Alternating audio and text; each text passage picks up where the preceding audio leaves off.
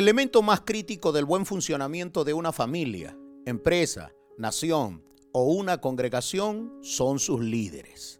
Ahora bien, ninguna habilidad es más importante en el liderazgo como cuidar su propia integridad.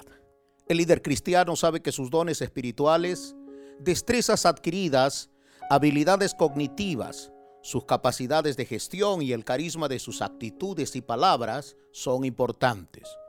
Pero más importante aún es resolver las contradicciones internas que puedan existir entre lo que dice y lo que hace. La transformación de las instituciones no pasan por falta de ideas, sino por la falta de líderes en toda la extensión de la palabra. Por esta razón, el apóstol Pablo en el libro de Hechos 20:28 se dirige a los líderes de la iglesia de Éfeso diciéndoles, tengan cuidado de ustedes mismos y de toda la gente que Dios les ha dado. El Espíritu Santo les dio el trabajo de cuidar el rebaño de la iglesia de Dios, la cual compró pagando con la sangre de su propio Hijo. Los líderes son los responsables de la salud espiritual de la iglesia. Si el liderazgo no entiende la trascendencia de su influencia, la gente a su alrededor no solo deformará sus conceptos del cristianismo bíblico, sino que además de eso será responsable también de la deformación espiritual de toda una generación.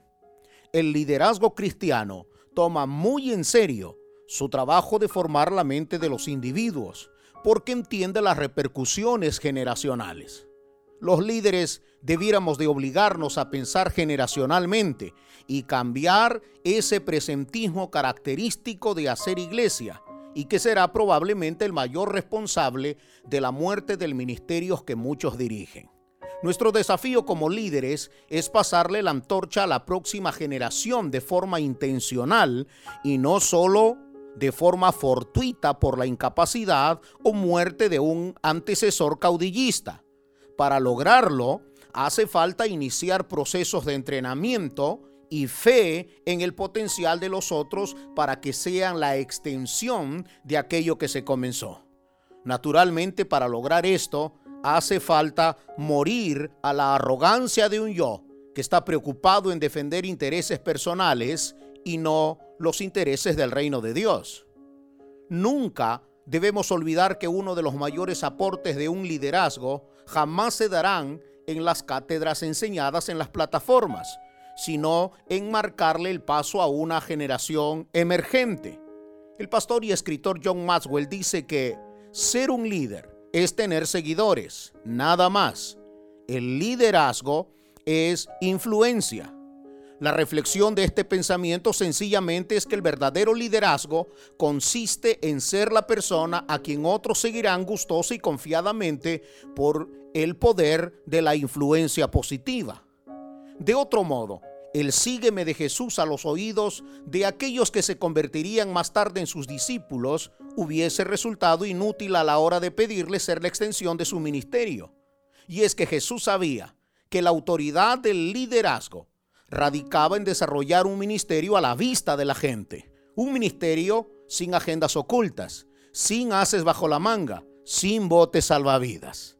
El liderazgo marca el paso de aquellos que vienen detrás. Respecto a esto, el pastor John MacArthur dice, no es el estilo, ni la técnica, ni la metodología, sino el carácter, la verdadera prueba bíblica de un gran liderazgo.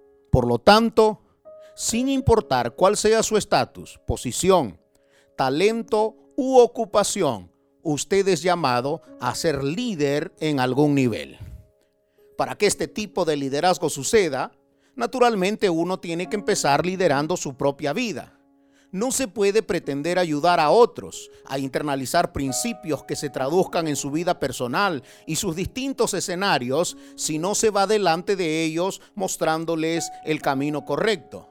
Así que pedirle a los otros hacer algo que nosotros no hacemos no solo es un desacierto, sino una actitud inmoral. Por esta razón el doctor Bill Hybels dice, líder, usted es la persona más difícil que tiene que liderar. Aquí tengo que preguntarle, ¿está usted liderando su propia vida? ¿Está liderando sus pensamientos?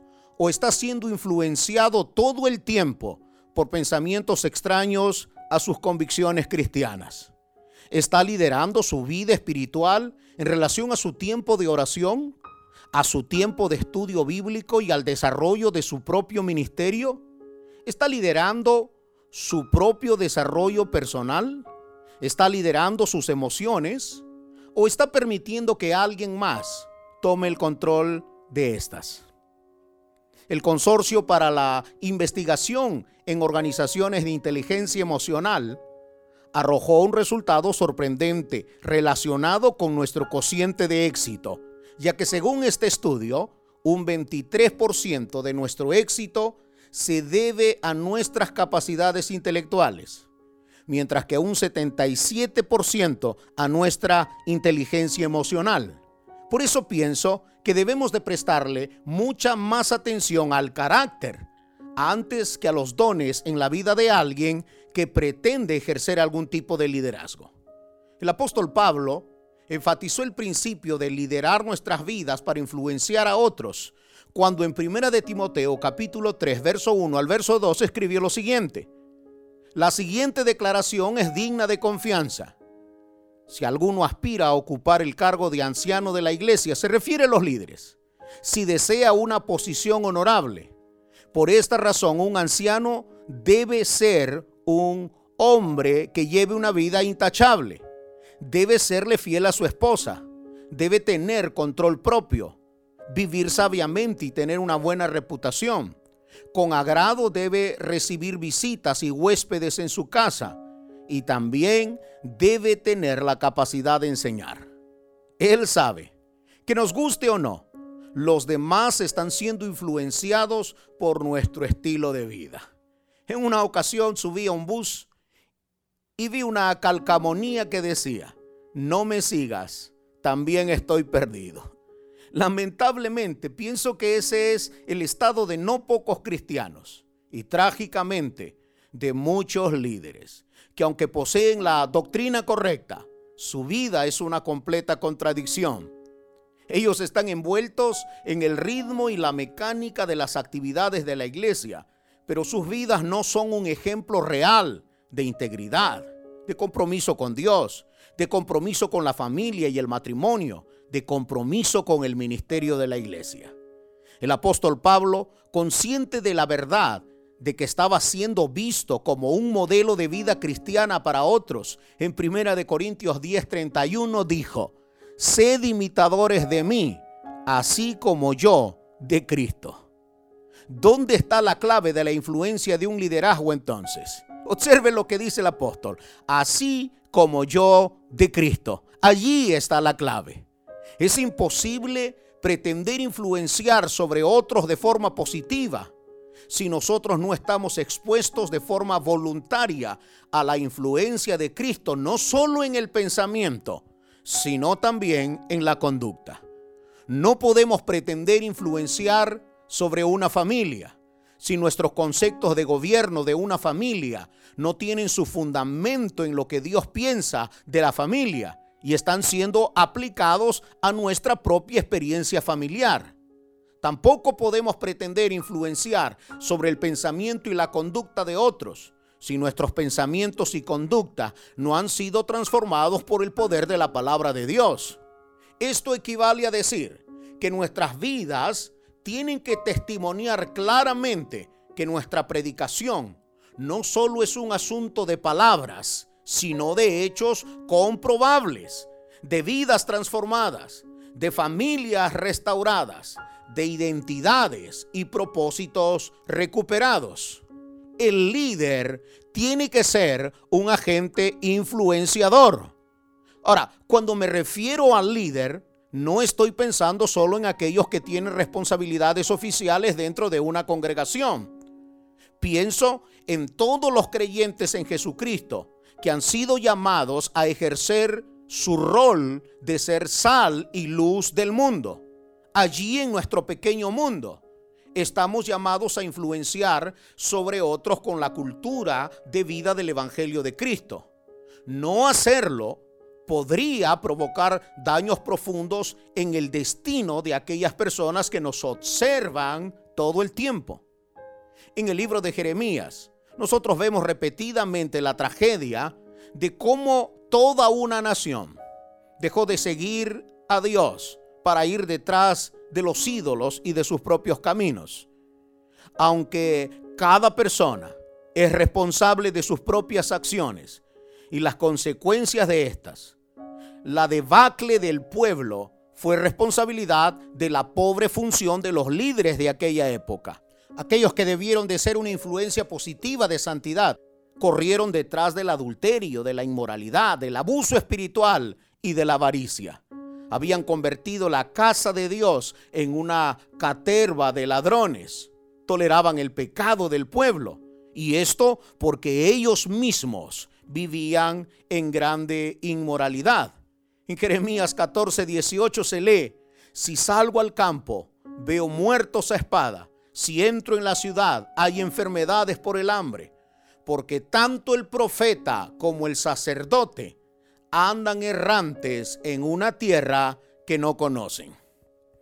Estaba leyendo una estadística muy interesante y sorprendente, pues afirma que el individuo más introvertido influenciará en 10 mil personas durante toda su vida.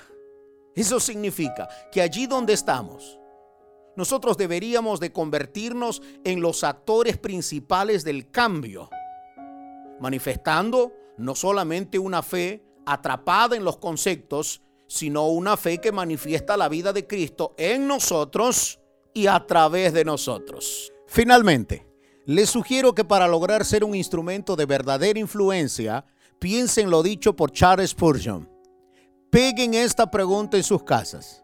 ¿Qué haría Jesús? Y luego plantéense, ¿cómo lo haría Jesús? ¿Qué haría Él y cómo lo haría? Será siempre nuestro mejor indicador. Por eso, si eres un líder empresarial o ocupas una gerencia en tu organización, pregúntate, ¿Cómo hubiese reaccionado Jesús frente a un cliente malhumorado o un trabajador descuidado? Si eres un padre de familia, pregúntate, ¿cómo hubiese reaccionado Jesús frente a una crisis familiar o matrimonial?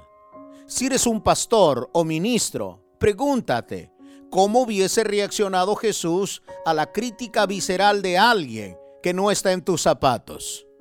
Nunca olvide que el elemento más crítico del buen funcionamiento de su familia, empresa, nación o congregación es usted como su líder.